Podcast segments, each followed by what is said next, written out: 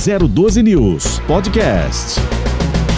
Como nós já havíamos anunciado então no início do primeiro jornal desta sexta-feira, 18 de junho, hoje nós estamos recebendo aqui a presença do prefeito Felício Ramute, prefeito de São José dos Campos. Ele que vai conversar um pouquinho conosco, bater um papo aí sobre os assuntos em pauta aqui em São José dos Campos. Inicialmente eu já quero aqui desejar um bom dia para o prefeito, um bom final de semana de trabalho, que eu tenho certeza que será, nem tanto de descanso, mas de trabalho. E agradecer então a disponibilidade sua, prefeito, que esteve conosco da última vez na inauguração aqui da 012, mas hoje está de volta para a gente conversar um pouco mais. Bom dia. Bom dia, Ellen. Bom dia, Marcelo. Prazer estar aqui na 012. É, mais uma vez, no primeiro jornal. É, Ellen, eu achei que você ia me dar uma folga esse final de semana. Você então quer que eu trabalhe, então? Não, é, eu, sempre vejo os seus posts aí é, informando né, a toda a população. A gente, a gente que conhece um pouquinho sabe como é que é o pique do prefeito, que ele não para. Realmente ele gosta de participar. A gente gostaria que o senhor descansasse um pouco mais. Mas eu acho que, na medida que a gente vem aí caminhando, isso está um pouco difícil né, é nos últimos tempos. É verdade, é verdade. É, os finais de semana têm sido também intensos, assim como todos os dias, mas graças a Deus a gente vai avançando e a gente vê uma expectativa muito boa aí agora para o segundo semestre, não só na nossa cidade, mas no país também e no mundo, que aos pouquinhos vai mudando, né? A forma é, de agir é, por conta do avanço das vacinações. Perfeitamente. É sobre vacina exatamente que a gente começa então a nossa conversa, prefeito. Aliás, hoje, sexta-feira, é dia de rescaldo. Eu já fui tomar minha vacina ontem. Ué, mas já chegou em 18 anos? É, já chegou, hum, pois é. Só, então, hein? olha só que maravilha, né? Foi quem vê cara não vê coração. Mas enfim, é. estive ontem em uma das UBSs aqui da cidade, já fazendo a minha imunização, graças a Deus. Ainda não virei jacaré ou jacaroa, não sei, né? uhum. né? Mas, enfim, estivemos lá na UBS, onde o atendimento foi bem bacana, inclusive. E eu gostaria de saber do senhor se hoje, como sendo rescaldo, se nós já recebemos aí mais algum lote de vacina para que seja possível abrir para mais idades a partir de amanhã, já que isso foi um anúncio feito na sua rede social, né, eh, ao longo aí dessa semana. Olha, Ellen, é, de fato, ontem mais um recorde, na verdade o recorde é o de ontem, 14.500, mais de 14.500 vacinas aplicadas é, num dia, quase 15 mil, né? A gente eh, tinha como objetivo, de fato, antecipar a vacinação e fizemos. O Estado ainda segue para os 50 anos ou mais, nós já estamos nos 46 anos e, infelizmente, ainda não recebemos mais um lote de vacina, o que vai nos impedir de abrir amanhã para vacinação, mas nós pretendemos fazê-lo na segunda se a vacina chegar ao longo do dia de hoje ou no sábado, é que é o nosso objetivo continuar antecipando. Então a próxima idade seria 45, 45 44, 43, depois 42, 41 e 40. É, ou seja, teríamos dois dias, mas para isso precisamos ter vacina. É, e aí agora a gente já não tem mais vacina suficiente para poder abrir novas idades. Então, nós estamos numa expectativa da chegada de novos lotes de vacina, até porque a gente antecipou a vacinação, porque a gente tinha já um certo estoque, mas a gente precisa dessa reposição. Então devemos, esperamos receber por volta de 40, 50 mil doses para a gente poder avançar até, quem sabe, 35 anos ao longo da semana que vem. Mas para isso precisa de vacina. Muito bom. Inclusive, na última quarta-feira nós tivemos aí cerca de 13 mil é, vacinas aplicadas. Como o senhor disse, é, ontem o recorde foi maior, quase 15 mil. Inclusive, o pessoal da UBS, aonde eu fui, estava até bastante contente comemorando dizendo já antes mesmo de fechar o dia, porque eu fui de manhã, que ontem seria mais um recorde que seria atingido então pelos profissionais com relação à aplicação da vacina. A cidade então vai se encerrando aí com é, mais ou menos quantos vacinados? O senhor já teria aí esse número para nós, prefeito? Então, Ellen, nós temos uma fazer uma conta mais simples para você. É, no dia de ontem nós alcançamos 51% da população adulta vacinada já, certo. né? População acima de 18 anos, né? Então, que é o nosso objetivo. Então, tá caminhando bem. Se a gente tiver vacina, a gente consegue, você vê, 15 mil vacinas num dia. Se a gente tivesse vacina, eh, em 10 dias seriam 150 mil pessoas. 20 dias, 300 mil. Em 30, 40 dias nós vacinaríamos toda a população adulta da cidade, se tivéssemos vacina, claro. Uhum. Né? É, então a gente tem capacidade de vacinação e vamos aguardar novas vacinas para continuar e avançar ainda mais. Então 51% da população, se a gente fizer uma conta mais ou menos 51% da população que já se vacinou, mais por volta de 10 a 15% que já é, tiveram a doença é, de forma confirmada e mais uns 10 a 15% que tiveram a doença sem a confirmação, assintomáticas. Então isso significa que a gente já tem aí por volta de uns 60, 70% da população imune. Isso, no claro, é, não impede que a pessoa se contamine mais uma vez. Então tem que continuar tomando todos os cuidados. Mesmo quem tomou vacina corre esse risco ou é, quem já teve a doença. Exatamente. E por falar nisso, como é que está a situação de ocupação de leitos aqui na nossa cidade, tanto na rede municipal quanto privada, prefeito? Sob controle, né? Nós tivemos uma grande redução, fruto também daquelas ações que nós fizemos de fechamento no feriado. É, fechamos a semana que fechou no sábado passado com 300 confirmações a menos, 300 pessoas a menos é, confirmadas do que na semana anterior. Estamos com menos de 80% de ocupação é, da UTI, é, por volta de 50% da enfermaria. Então isso nos dá não uma tranquilidade, mas nos dá um controle sobre o número de leitos para a gente continuar fazendo aquilo que eu prometi desde o primeiro dia, que é que não faltaria um leito para ninguém de São José que precisasse de um leito, seja de enfermaria, seja de UTI. Ao longo de todo é, esse mais de um ano, é, nós conseguimos manter esse, esse objetivo. Não faltou leito para ninguém aqui, todos foram assistidos para o tratamento da doença, seja na forma mais simples ou na forma mais grave. Agora, é, houve aí uma divulgação entre alguns veículos veículos de que o mês de junho foi o mês que apresentou mais óbitos aí se comparado aos meses anteriores. E é verdade. E é verdade, né? É, o senhor acredita que isso possa ter sido aí um reflexo dos últimos feriados que tivemos aqui na região? Não, Ellen, porque maio e junho, né? Maio foi um mês que era o recorde de óbitos desde o início da pandemia, isso no Brasil e São José também. Em junho superou maio né? Mas os óbitos acontecem 20, 15, 20 dias em média depois da contaminação. Porque as pessoas é, têm a doença, elas se agravam, aí são internadas, ficam os dias internados até ir a óbito. Então não é um fruto direto da questão do Corpus Christi, que de, de, comparando com o feriado, por exemplo, do Ano Novo, foi muito menor proporção. Aí, apesar da gente ver aquelas imagens lamentáveis, né? Campos Jordão, gente que insiste ainda em se aglomerar e sem máscara ainda. Então é, não houve esse impacto direto, ao contrário, nós temos reduzido por conta daquele fechamento que fizemos no feriado, e não é só pelo fechamento, é pelo fechamento e pela maior conscientização das pessoas. Que no momento que a gente anuncia uma ação como aquela, que é uma ação, eu diria, que é a última é, solução que a gente pode ter, né? É, ela também é, tem um caráter educativo. As pessoas se lembram que estão numa pandemia e voltam a tomar os cuidados e sair somente se necessário. Então a junção desses dois objetivos daquele fechamento fizeram com que a gente tivesse essa queda expressiva no número de contaminados e número de internações. Óbitos mais para frente é que a gente vai começar, já começamos já a reduzir começamos. Né? e deve começar a deve continuar reduzindo. Uhum. Marcelo. É, prefeito, aproveitando essa, essa informações sobre campos, é, nós vemos aí a situação de Campos do Jordão, não, eu, na, minha, na minha impressão, ela não seria uma situação somente localizada o problema de Campos. Porque quem vem para Campos são pessoas de outras cidades. São pessoas de São José, Taubaté, de São Paulo que vão para lá, vão para esse festival e acabam se contaminando e eles vão levar esse vírus para suas cidades de origem. Tá. É, em é, épocas, o São José faz parte também de um comitê de combate à pandemia contra as cidades. O senhor acredita que de, com esses, esses, esses eventos locais que causam grande proporção, é bom para a economia, claro, mas acaba tendo muita aglomeração desse tipo de coisa e o risco aumenta. Será que nesse grupo de, de, de prefeituras não seria interessante que houvesse essa inteligência para que as próprias cidades é, aumentassem o, a informação para que as pessoas não saiam de casa, não viajem para esses locais de essas. É até difícil falar assim, não vá para uma atração turística, mas a atração turística em si ela deveria ter já medidas assim é, de, de, de combate e inibir que pessoas de outros locais venham para o seu local. Não seria interessante ou não existe ou existe esse tipo de diálogo entre as prefeituras para que para que essa migração de fluxo de pessoas seja evitada?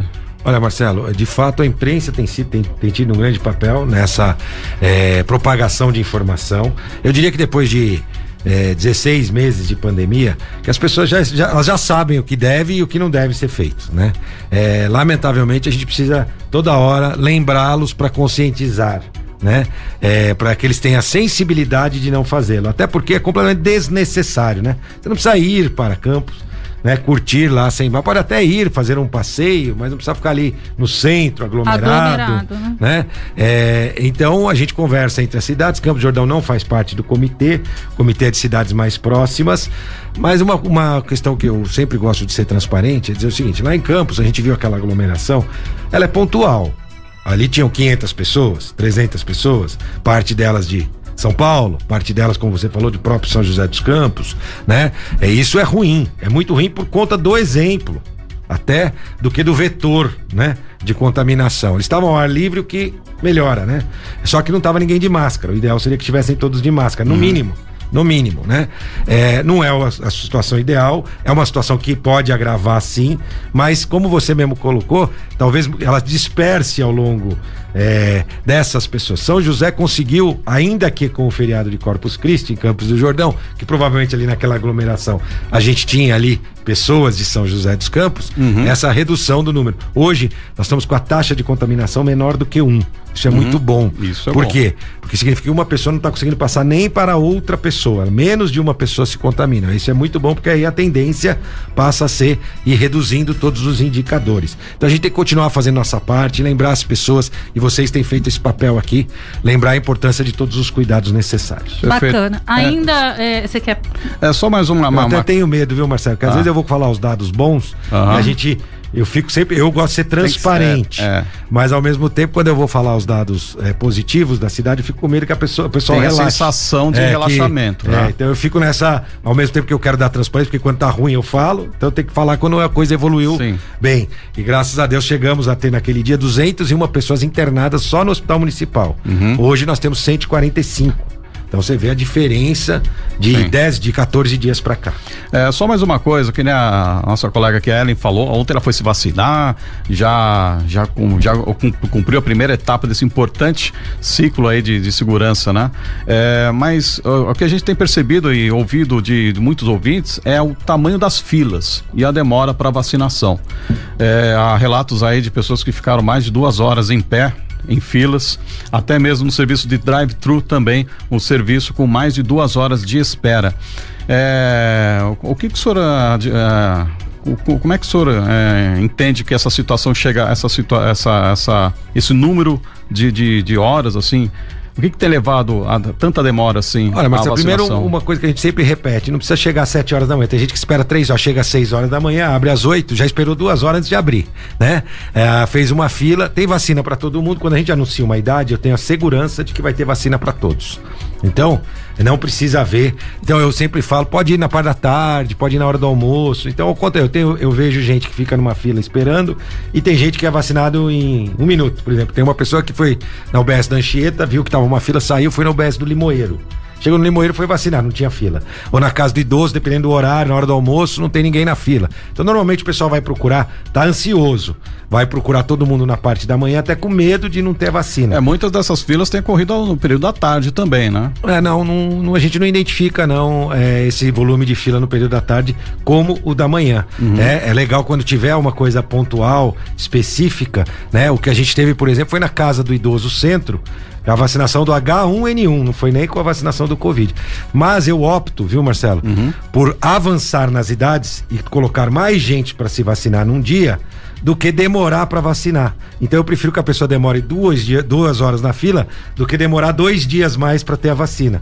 Né? Então foi uma opção minha porque eu acho que também alguém esperar duas horas na fila para ter uma vacina. Aliás, isso aconteceu no mundo todo, inclusive nos Estados Unidos, né? Então, se você quer acelerar a vacinação, você tem também esse, vamos dizer, essa, essa, essa esse efeito, né? Que é eventualmente num ou outro local, em algum momento, ter uma fila maior. Mas nós vamos continuar adiantando. Eu, por exemplo, na segunda-feira, se eu receber vacina, eu poderia abrir para uma idade. Não ia ter fila em lugar nenhum. Eu prefiro abrir para três idades né? E bater recorde de vacinação, porque o pessoal está disposto a vacinar. E assim como tem gente disposta a vacinar, tem que ter gente disposta a esperar um pouquinho na fila. Com né? certeza, afinal é para um bem, né? É. Para o bem de todos e da própria pessoa. Mas para a gente encerrar essa questão de vacina, queria que o senhor falasse a respeito da influenza. Como é que está seguindo? Ainda estamos aí com baixa procura, baixa adesão uma vez que nesse momento é só Casa do Idoso Centro que está fazendo essa vacinação, né? É, é na sexta-feira, é, nós, até hoje, na verdade, é, nós permaneceremos na Casa do Idoso Centro. Se não ampliar as vacinações a partir de segunda, nós vamos voltar para as UBS. Porque o que nós fizemos foi retirar o H1N1 das UBS e centralizar na Casa do Idoso Centro. Mas foi o contrário, viu, Ellen? Quando a gente centralizou, teve mais vacina de H1N1 num dia do que, do que quando estava espalhada nas UBS. Que Talvez a gente chamou mais atenção. É. é. porque a gente divulgou mais, olha, agora é só no centro, H1, a pessoa falou, opa, preciso me vacinar de H1N1 que eu não me vacinei ainda. Ou também Pode ser por conta das pessoas esperarem a, a hora para se vacinar. Que tem não, um intervalo, e, né? E aí tem um intervalo. Então eles quiseram esperar, então tem essa coisa. Então, nós fizemos ontem por volta de 800 vacinas de H1N1, né? Na casa do idoso centro. É, então vamos continuar assim. É, enquanto a gente estiver avançando nas idades da Covid. Se não conseguir avançar, aí fica meio período nas UBSs H1N1 e meio período na parte da manhã a Covid. Perfeito. É, vamos falar um pouquinho com relação agora às obras. A gente tem informação de que o Hospital Clínica Sul está passando aí por uma ampliação ou reforma. É, o que está de fato sendo feito lá no Clínica Sul, prefeito? E quando está previsto então a conclusão da, dessa ampliação por lá? Olha, nós fizemos uma grande ampliação no Hospital Clínica Sul, que foi a entrega do novo centro de especialidades. Nosso centro de especialidades número 3, né? Na nossa primeira e agora na segunda região, são dois novos centros de especialidades. Nós tínhamos um só. É, ao fazer isso, construímos um prédio novo e aí foi transferida a parte administrativa do hospital para um outro, para este novo prédio. Com isso sobrou espaço e ali a gente resolveu fazer novas UTIs, quer dizer, nem novas, porque não existiam UTIs no Clínica Sul, então 10 leitos de UTI e um centro cirúrgico. Por que isso? Porque depois da pandemia nós vamos ter muitas cirurgias que deixaram de ser feitas, que são aquelas de não urgência, né? Às vezes uma varizes, alguma coisa assim. As cirurgias de urgência, obviamente, estão sendo feitas. Mas aquelas que não têm urgência, que eles não consideram urgente. Então nós vamos precisar também ter um volume maior de cirurgia sendo executado e nós já estamos nos preparando. Por volta de 60, 90 dias fica pronto a, a UTI e o novo centro cirúrgico. E aí a gente vai conseguir fazer ali no Clínica Sul cirurgias também com todo o aparato necessário para garantir a segurança dos pacientes. Centro cirúrgico, sala de é, recuperação, UTIs, leitos, tudo pronto também para que a gente possa é, aumentar o número de cirurgias no segundo semestre. Ainda seguindo dentro da questão aí de obras, eu tenho depois mais uma, uma questão voltada aí para a vacina, mas a gente vai seguir agora relacionado a obras. A cidade não para, né, prefeito? As obras de melhorias vêm ocorrendo em todas as regiões. O que está acontecendo hoje de obras nesse sentido de infraestrutura pelas regiões aqui de São José? Então, nós temos seis pontos de obras de drenagem por todas as regiões da cidade. Este é o momento certo, a chuva para um pouco, né? E quando a chuva para, é, a gente tem que aproveitar para fazer essas obras de drenagem para que nas próximas chuvas esses problemas que ocorriam não ocorram mais. Então, tem obras na região do Galo Branco, do Eugênio de Melo, tem obras no Vale dos Pinheiros, tem obras na Zona Sul, na Cidade de Jardim, é, em todas as regiões, tem obra no Interlagos também, na Zona Sul, obras de drenagem né?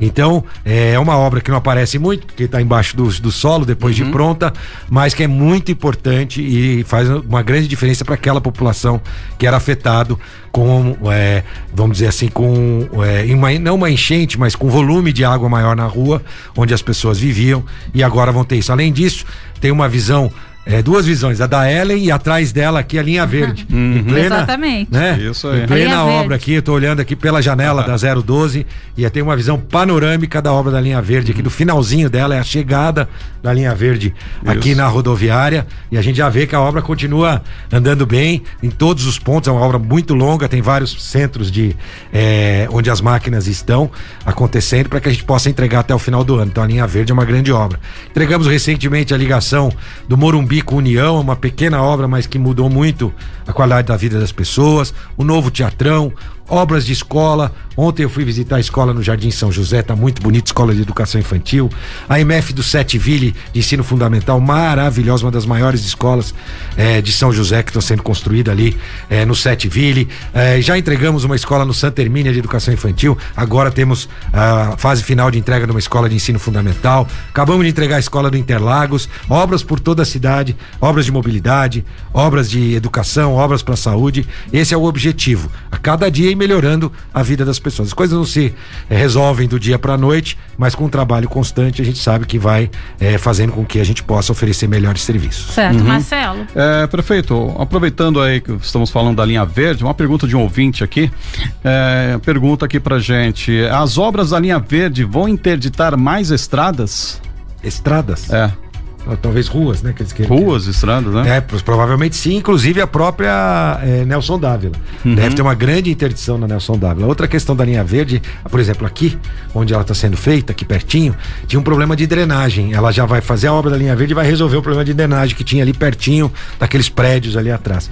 É, a- então a linha verde tem feito isso também. Então ali na Nelson Dávila nós temos um problema de drenagem e a obra da linha verde ela vai resolver a drenagem, vai trocar todos os tubos ali, que é um problema antigo, de que tinha os tubos velhos. Nós vamos aproveitar, já que está fazendo essa grande obra, e fazer essa melhoria. Então, sim, provavelmente ao longo da obra terão mais interdições. Óbvio que elas são avisadas com antecedência, né? Para que a população tenha saber, mas assim, como é que é? Na, na casa da gente é assim, a gente vai fazer uma reforma para melhorar, às vezes piora, né? E não tem Sempre, jeito. é. Então, esse é o objetivo, mas as obras continuam. E a Nelson Dávila uma via importante, né? Você tem uma previsão de quando ela pode vir já entrar nessa obra e quais alternativas, É, assim, hoje, de então, rotas? hoje, é, hoje é, na, na segunda-feira, na parte da manhã, eu vou receber o secretário de mobilidade, o secretário de obras, e eles vão fazer uma exposição para mim é, da qual é a logística prevista dos fechamentos, desvios, transporte público Uhum. da Nelson Dávila nesse período de obras. Uma obra bastante é, delicada ali, Sim. porque vai mexer muito, vamos abrir ela inteirinha,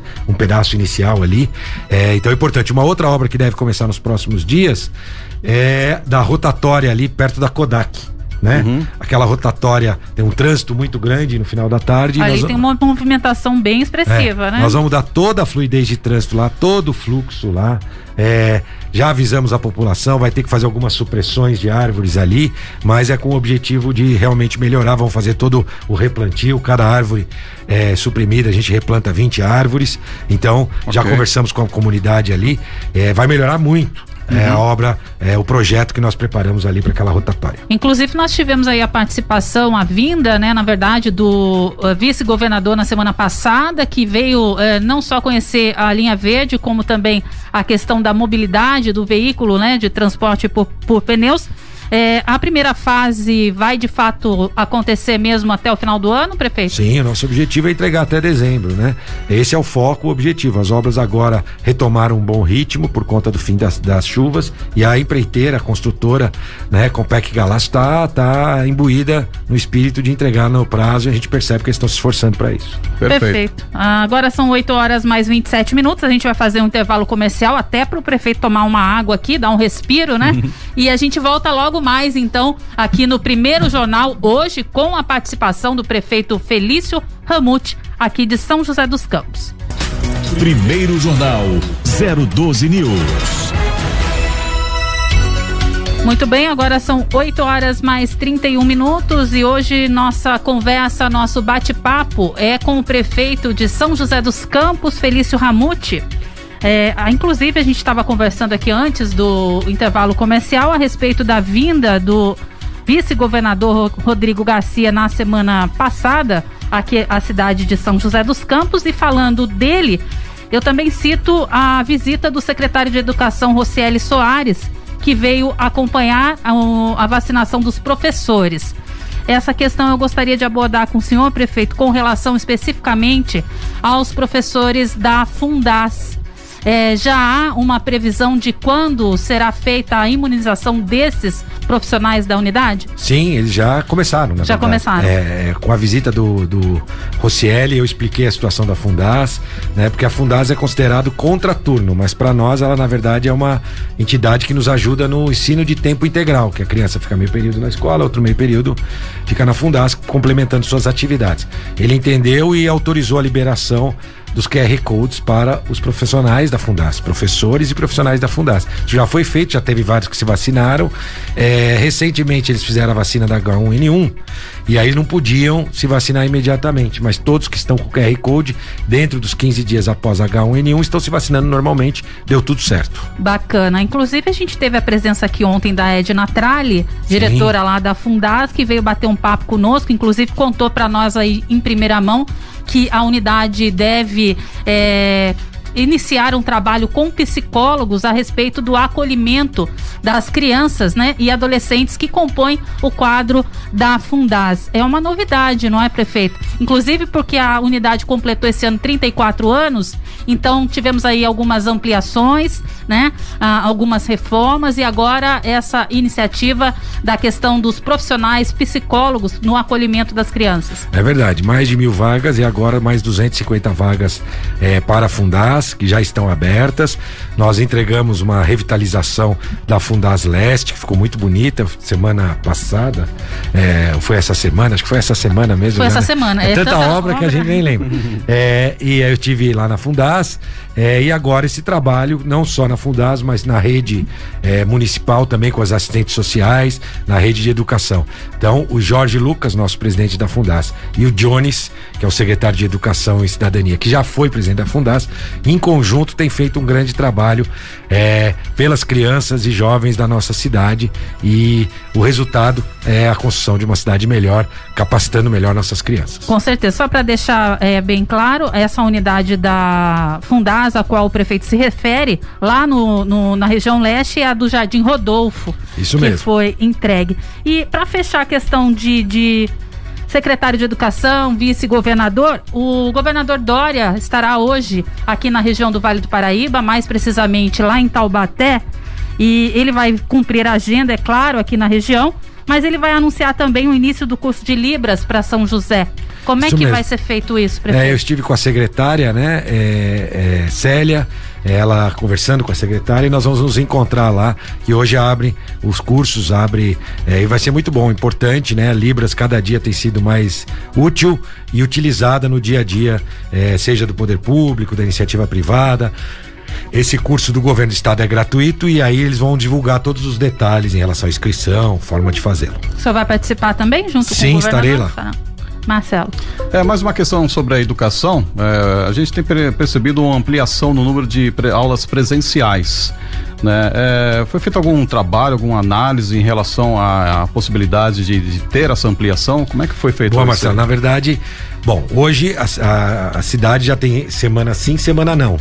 E na educação infantil tem pais que podem levar até todos os dias, dependendo da procura dos outros pais. Então a gente tem feito todos, todos esses cuidados. Uma coisa interessante é que antes das aulas voltarem em dezembro, nós tínhamos mais crianças e professores contaminados do que depois que as aulas, as aulas voltaram. Nós temos um rastreamento de toda a contaminação dentro das aulas, seja da, da escola pública quanto da escola privada, né? É, então, isso mostra que o ambiente escolar é um ambiente seguro. Ao contrário, ele até pode servir de educativo para a criança levar os cuidados para casa. Eu, por exemplo, com o Rocieli, visitei o João Cursino. E ali tinha as crianças da educação infantil lá no João Cursino.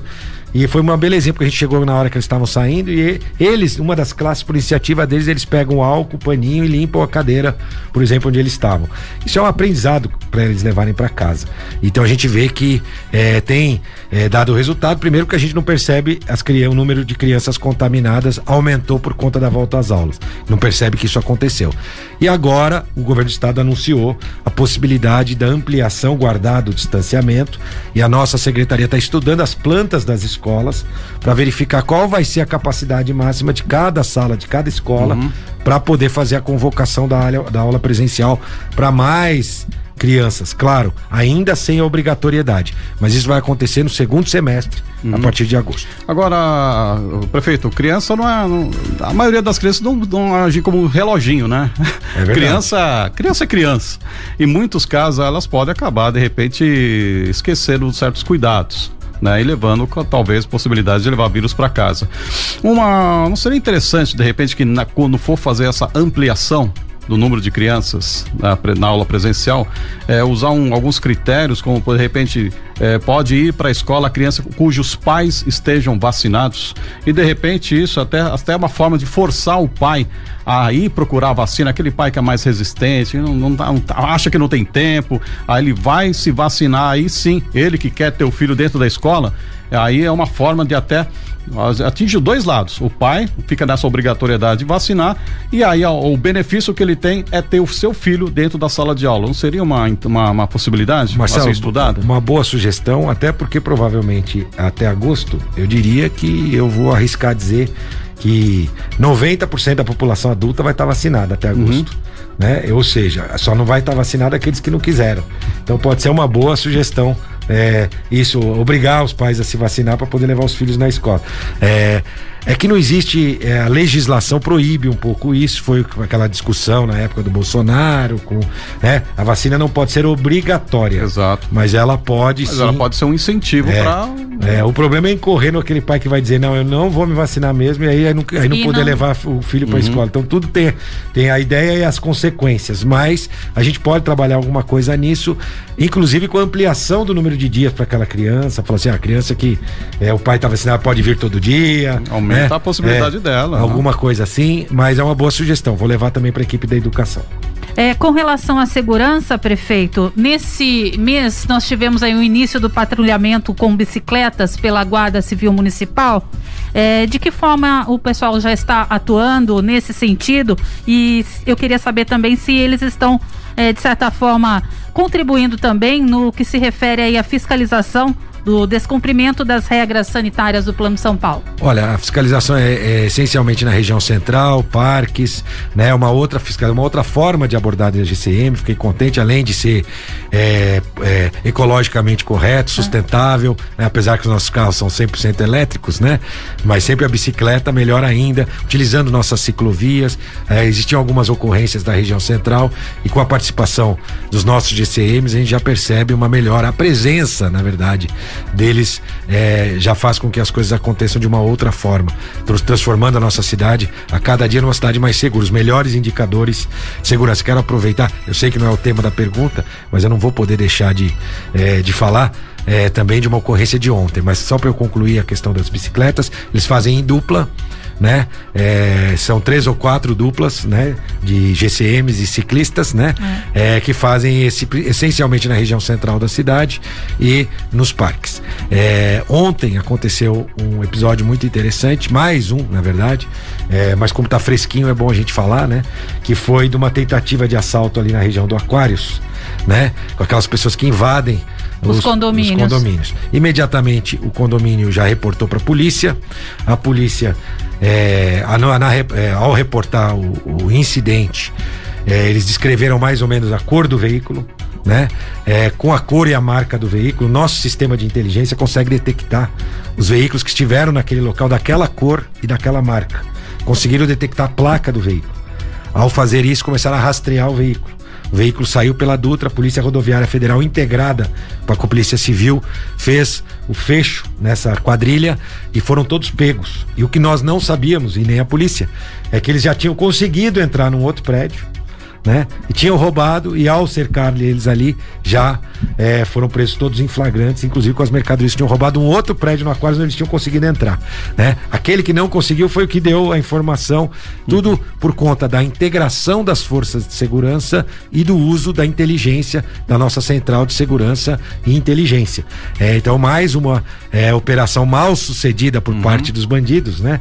É, e é bom pra gente deixar o recado. Exato. É, pro bandido não vir roubar aqui, não, né? Eram de São Paulo Paulo, né? E vinham aqui fazer esse tipo de furto uhum. nos apartamentos é, e se deram mal, estão todos presos. Com certeza. Aliás, Duas, inclusive, menores que devem ter sido encaminhadas para a entidade respectiva. Né? Certo. Né? Inclusive, a cidade, São José dos Campos, ela é referência em vários sentidos no que se refere aí à educação, ao transporte. Agora, na questão de segurança também, como é que está a, a, questão dos fluxos, prefeito? Como que uh, as forças unidas aí de São José têm trabalhado nessa questão? Nós sabemos aí que no último final de semana, em torno de 100 mil reais foi aplicado é, em multas aí de alguns estabelecimentos. Como é que está a situação?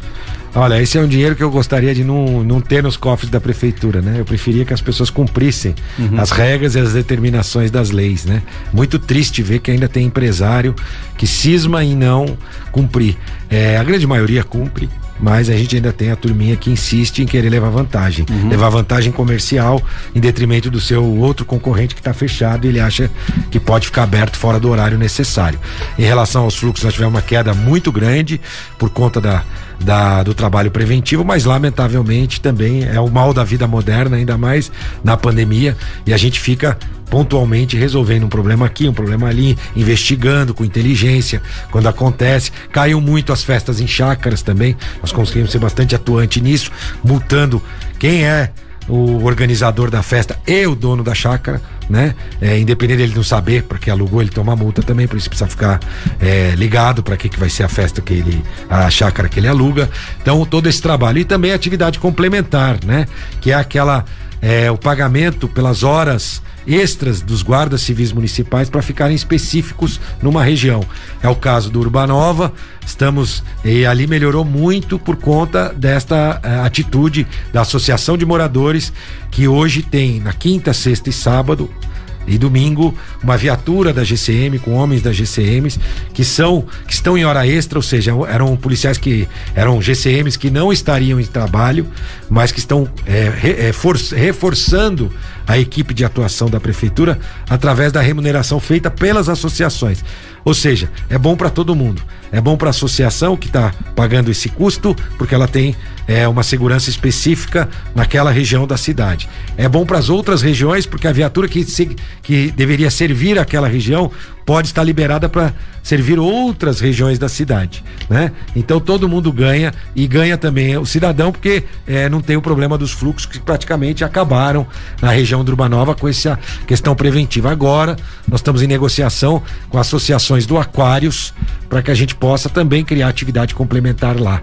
É, então, o que vai ser muito importante para garantir, é, principalmente o sossego público aos finais de semana e ao mesmo tempo liberar homens para atuar em outras regiões da cidade, regiões mais distantes do centro, porque aqueles homens que estariam ali, por exemplo, servindo também a região do Aquários, vão ser remunerados e estariam fora em hora, é, em hora de descanso, na verdade, e estariam atuando ali, é claro, tudo dentro da legislação que permite um certo número de horas que eles possam prestar o serviço. Certo. Ô, prefeito, nós recebemos aqui essa semana o João Lucas Quirino, ele que é presidente da, do Conjuve aqui em São José dos Campos, Conselho Municipal da Juventude.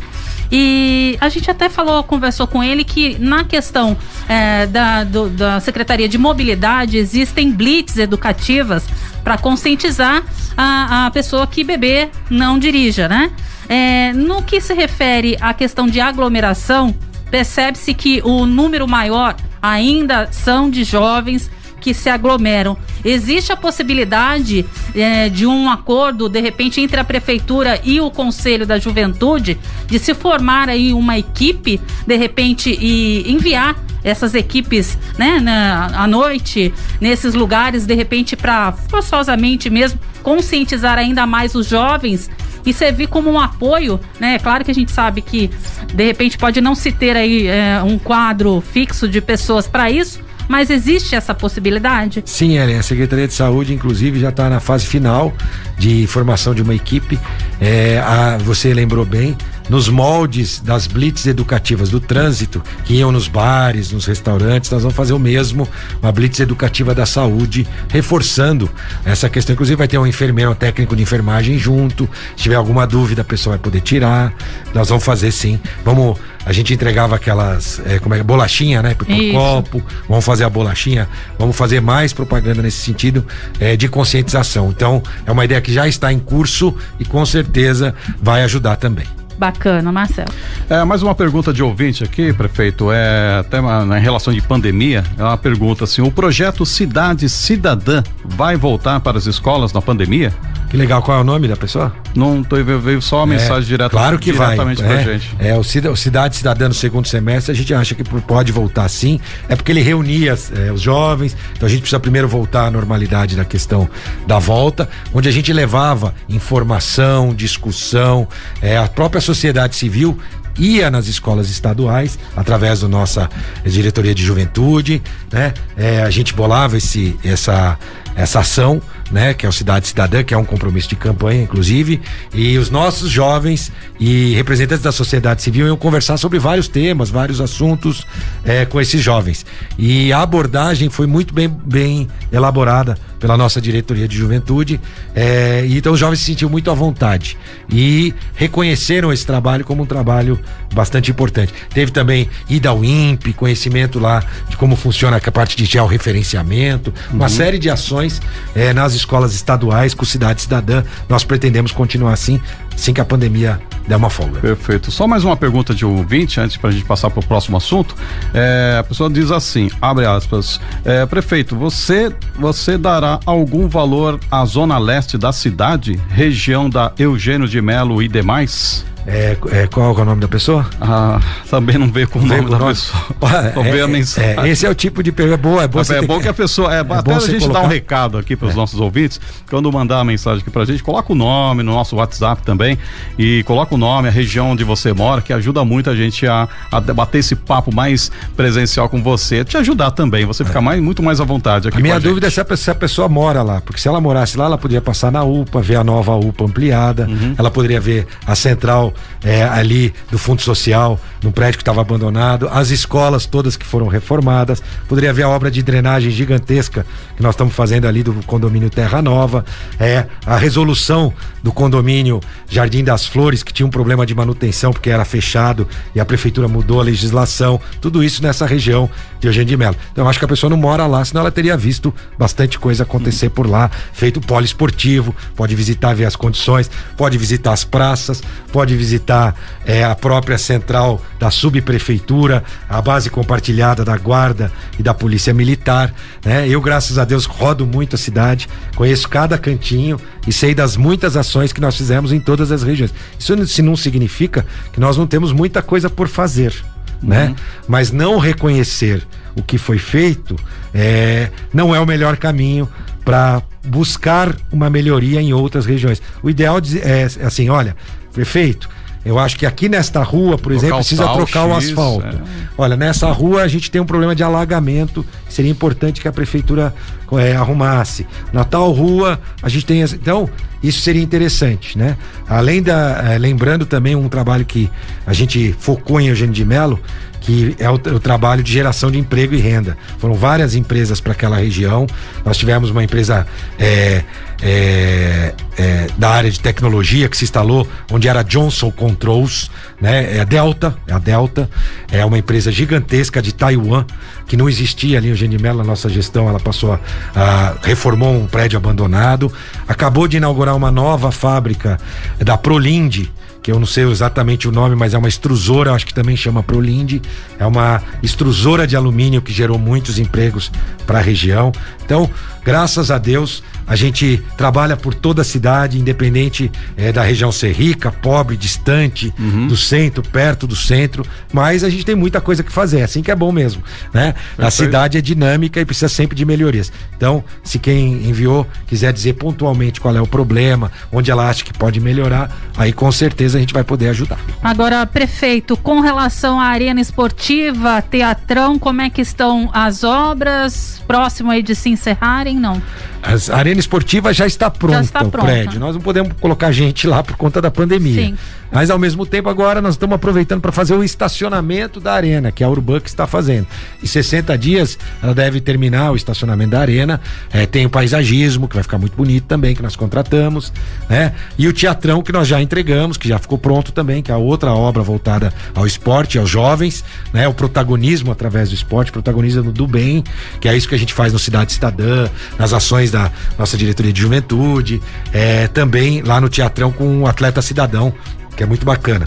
Arena, então, 60, 90 dias o estacionamento vai estar tá pronto. O prédio em si já está entregue, a construtora já entregou, nós já checamos, está tudo certo para a gente começar a ter eventos assim que a gente puder. Certo. É, por falar em urbano, nós também tivemos a presença do Nabuco aqui recentemente e nós conversamos aí sobre a concessão do estádio Martins Pereira, que estava prevista acontecer no dia 14 de junho. O senhor já tem aí conhecimento de, de que se houve vencedora? Ninguém quis o Martins Ninguém Pereira. quis. Ninguém quis. Por conta da pandemia, será? Talvez, pode ser. A gente vai insistir, né? A gente continua, não é algo é, que vai mudar a vida das pessoas, né? É, ter ou não a concessão. O que a gente tem é uma economia, se a gente conceder o prédio, um uso melhor para atrair. Que a grande questão da concessão não é nem a economia, é estar o equipamento público na mão de empresas especializadas que Exato. possam atrair mais eventos, mais acontecer e, consequentemente, tem geração de, de renda. Porque aí o evento precisa de alguém para limpar o local, precisa de alguém para vender as coisas lá dentro, aí tem o comerciante, aí tem toda uma estrutura que se forma por conta dos eventos. Então, este é o objetivo. Assim, mesma coisa no aeroporto. Ao conceder o aeroporto, a gente quer ver o aeroporto vivo, com mais voos, lojas, né?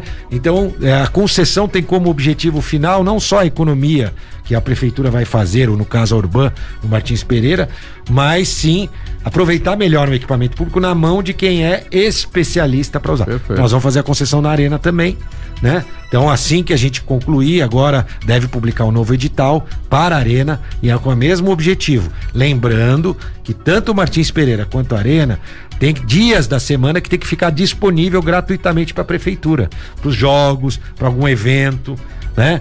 É, então, a- o concessionário tem como obrigação fornecer, no caso da Arena, serão dois dias na semana, se não me engano, terça ou quarta, é disponível para os jogos, jogos de basquete, e tem que estar tudo arrumado, tudo pronto para atender nossos atletas, atender as torcidas que forem nesses dias em um evento da prefeitura. Fora isso, nos outros dias, aí ele pode explorar, pode vender, pode fazer aquilo que está determinado no edital. Assim como o Martins Pereira, que tinha que ter os dias garantidos para o São José, para ter o jogo do São José masculino, feminino, também né, durante a semana. Então agora faremos a nova licitação do Martins Pereira, vamos ver o que aconteceu e já já nós vamos publicar a licitação da Arena. Ótimo. E Perfeito. por falar ainda em Nabuco, a partir do dia 21, alteração na coleta seletiva e comum aqui em São José dos Campos. A prefeitura acompanhou de perto essa alteração, essa mudança e toda no que se refere à alteração, prefeito? Sem dúvida. A, a, a Urban gerencia o sistema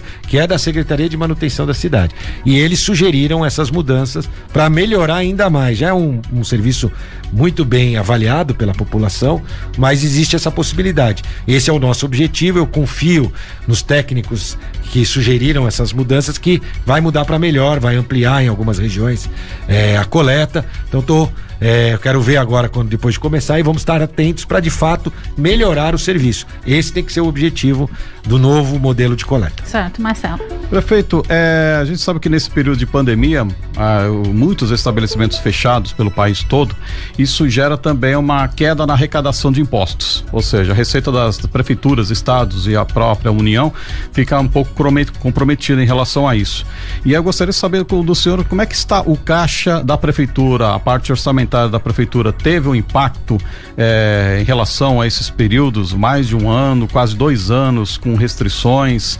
eh, em muitas, muitas cidades pelo país a gente acompanha, fazem um relaxamento justamente para que a economia volte a aquecer, ter receita, para que se façam as obras. Só que a gente também está percebendo o, o resultado disso também, né? Volta o número de infectados, e aí ou a- o dano é até maior.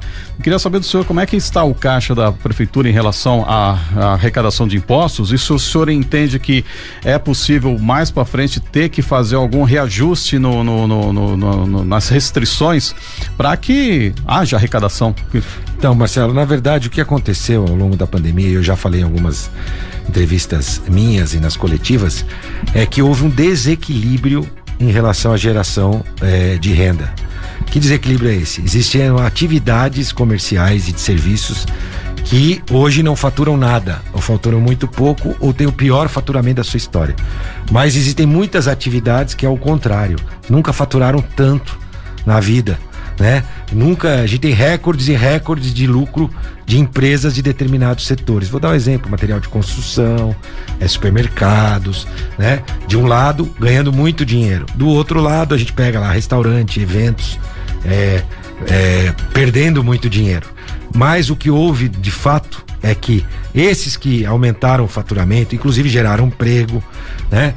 Eles compensaram a perda dos outros. Hoje, os impostos arrecadados pelo Estado, pela União e pelos municípios, porque o município fica com uma parte também dessas parcelas, uhum. é maior do que antes da pandemia, por incrível que pareça. Né? Isso é pouco divulgado. Então houve um recorde de arrecadação federal, um recorde de arrecadação estadual e tivemos um bom número de arrecadação municipal por incrível que pareça. É, além da economia que a gente faz, uhum. né? Que é, a gente também continua fazendo economia, é, por conta, por exemplo, da educação, é, a gente não tem a, a, equipe completa porque não precisa, o número de estagiários, tudo isso é uma forma também de você segurar despesas. Viagens que antes aconteciam não acontecem, enfim, uma série de outros custos que a prefeitura tinha e que na pandemia a gente ficou atento para economizar ainda mais. Então nós estamos economizando mais, arrecadando mais e como consequência disso, assim como todos os anos, a prefeitura continua igual a sua caneta aí azul. Né? então nós estamos é, numa situação, às vezes não significa que tem dinheiro sobrando para jogar Sim, é, claro. e para gastar mal. É, tem dinheiro suficiente para a gente continuar gastando bem para fazer com que a vida das pessoas melhore. Perfeito. Perfeito. Já são 8 horas mais 57 minutos. A gente já vai então encerrando a participação do prefeito.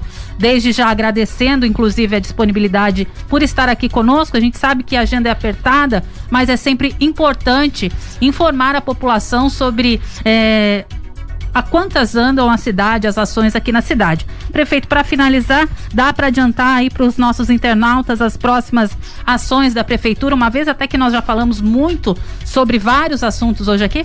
Ah, e só para também, além dessa das próprias ações da prefeitura, uma última pergunta de um ouvinte aqui. O senhor irá se candidatar a deputado em 2022? Olha, deixa registrado. Alô, alô, atenção, gravando. Não, deixa registrado. Nem em 2022, nem nunca, né? Eu não tenho tenho perfil de legislativo, não serei candidato a deputado, nem em 2022, nem tem, tem uma turma de, de amigos. Não fala isso, não fala nunca, pelo amor de Deus. Não, então vou repetir de novo. Nem a deputado estadual, nem a deputado federal. Nunca. Eu vou cumprir é, minhas missões sempre no executivo. Esse é o objetivo. Né? Eu gosto do executivo, legislativo é, é muito importante para o país, mas tem que ter gente é, que goste de legislar. Não é meu caso. Uhum. Eu prefiro executar. Né? Então, os cargos de executivo, pode ter certeza é, que me atraem, seja o de prefeito, de governador, de presidente da república, uhum. esses cargos me atraem. Já os cargos de legislativo não me atraem. E as ações futuras? Olha, as ações, na verdade, a gente falou, falou um pouquinho, bastante, falou um pouquinho da obra já dali, é. da rotatória da Kodak. Hum. É, a gente tem é, um projeto importante da Sebastião Galberto. Temos é, várias outras obras e melhorias para a cidade, para que a gente possa melhorar a vida das pessoas. Então, nós vamos continuar investindo, vamos continuar cuidando de cada cantinho, sabendo que a gente tem muita coisa para fazer e que bom que tem bastante coisa para fazer. É, mas a cada cada ação ação da prefeitura, a gente tem um cuidado para fazer a obra correta, com uma boa qualidade, independente da região que for. Esse é o nosso estilo, nosso jeito, é o que a gente chama de jeito certo. Obrigado Bacana. e um bom dia a todos. 012 News Podcast.